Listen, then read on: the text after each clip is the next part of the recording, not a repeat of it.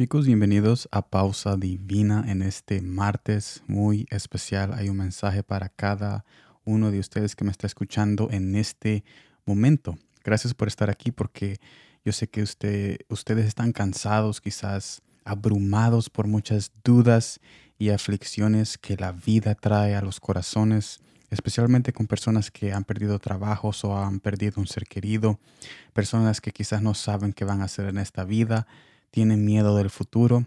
Déjenme decirles que no están solos en esto y en este momento estos momentos que tú y yo compartimos son momentos donde nosotros podemos compartir esa divina presencia de Jesús que nos recuerda de que Él nos escogió antes, antes de que nosotros lo eh, supiéramos de Él, de que, antes de que nosotros ni siquiera habíamos conocido el nombre de Jesús y Él ya sabía nuestro nombre. Y por esa fe, en esa fe nosotros nos levantamos diciendo diciendo de que sí tenemos un propósito porque Él nos escogió. Y en este día estaremos viendo primera de Juan capítulo 4 versículo 20 que me dice de esta manera. Si alguno dice, yo amo a Dios y, y aborrece a su hermano, es mentiroso.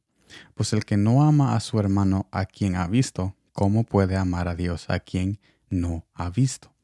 institutos bíblicos y toda ciencia teológica no nos pueden ayudar a realmente conocer el creador de todas las cosas. Había escuchado en una conversación donde alguien fue a tomar clases con un teólogo. El profesor, el profesor al estar allí dio su clase de una manera conmovedora.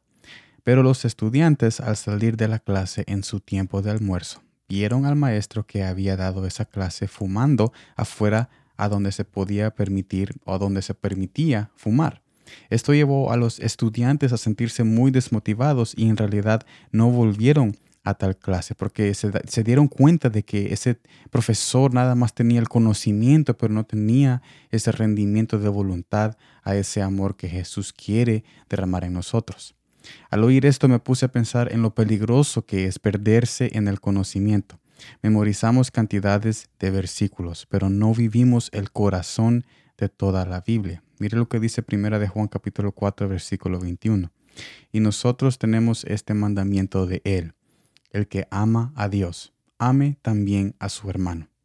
Yo me he encontrado en tal situación, pero al encontrarme con Juan y su primera epístola, me di cuenta lo importante en no olvidarnos de lo que Jesús dijo amarlo a Él en todo momento y con todo lo que somos, al igual que amar a nuestro prójimo como a nosotros mismos. ¿Por qué es importante este mandamiento y, y llevarnos siempre a ese centro de toda la Biblia, que es el mandamiento de amar a Jesús primero?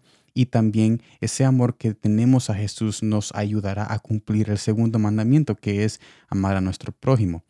Porque para todo talento, ciencia conocimiento y arte, es importante el mandamiento porque para todo talento, ciencia y conocimiento y arte, al realizar cualquier obra, si no hay ese amor fraternal, si no hay ese amor fraternal, nos convertimos en máquinas que producimos nada más resultados. Tales resultados serán nada más registrados en libros y medias sociales, así como vemos a muchos inventores, a muchos a empresas, muchas personas que comienzan empresas y negocios muy grandes como Apple, como Tesla y como muchos negocios que nosotros vemos los resultados nada más en redes sociales y también las fracciones de dinero que ellos están ganando nada más en una plataforma donde vemos los números, pero ¿será que nosotros estamos viendo un resultado en las personas? O sea, digamos, si yo compro un Tesla o si yo compro un iPhone, ¿será que eso no me va a cambiar?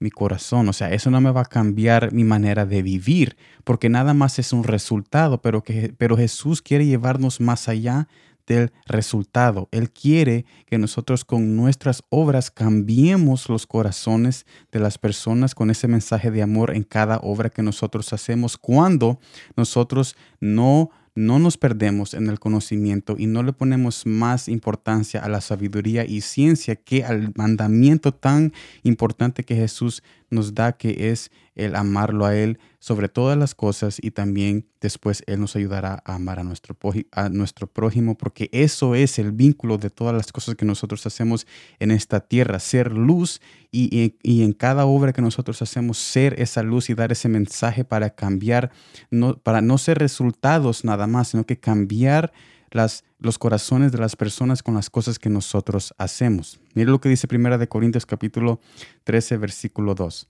Y si tuviese profecía y entendiese todos los misterios y toda ciencia, y si tuviese toda la fe, de tal manera que trasladase los montes, y no tengo amor, nada soy. En otras palabras, para resumir este mensaje, si no me has entendido, el mensaje es no perdernos en el conocimiento y nuestras obras necesitan un mensaje de amor. Cualquier plan o cualquier, cualquier obra que tú hagas, si tú solo lo haces en conocimiento y en sabiduría o solo para hacer dinero o solo para hacerlo, entonces solo va a ser un resultado que no va a llevar ese mensaje de salvación. Pero si tú combinas, si tú combinas el amor y tu relación que tienes con Jesús íntimamente, con las obras que tú haces, tú puedes cambiar el camino de las personas dando el mensaje de amor y de salvación en cada cosa que tú haces, sea que cuando tú vayas a tu trabajo, sea cuando tú vayas a la escuela o cuando tú tengas una conversación